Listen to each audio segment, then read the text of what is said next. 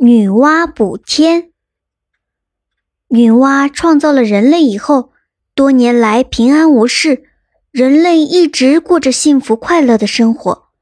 不料有一年，半边天空突然塌陷下来，天上出现了一个很大的窟窿，地面上也出现了纵一道横一道的黑黝黝的深坑。在这一次大变动中，山林燃起了熊熊大火。洪水从地下喷涌而出，波浪滔天，陆地顷刻间变成了海洋。人类又遭受到从山林里逃窜出来的各种恶禽猛兽的残害。这样的日子是多么难过呀！人类已经无法生存下去了。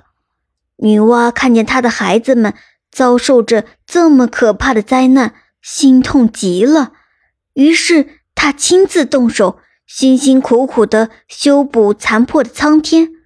他先来到大江里，选了许多五色的石子儿，又到大河里选了许多五色的石子儿，然后他燃起一把大火，把这些石子儿熔炼成焦糊状的液体，再拿这些焦糊状的液体把天上的窟窿逐个填好。他怕补好的天空再次塌陷，便杀了一只大鳌，砍下了鳌的四只脚，竖立在大地的四方做天柱，把人类头顶的天空像帐篷似的撑起来。柱子很结实，天空再也没有塌陷的危险了。那时，中原一带有一条凶恶的黑龙在兴风作浪，危害人民，女娲便赶到那里。与黑龙搏斗，最后杀了这条黑龙。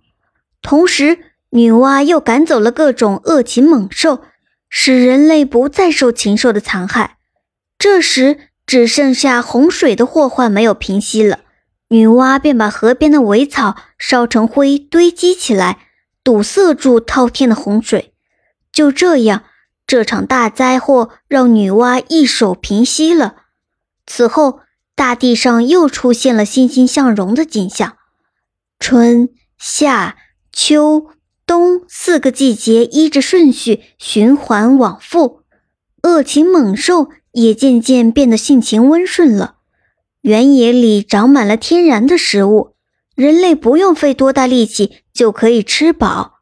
从此，人类生活得更加快乐，更加幸福了。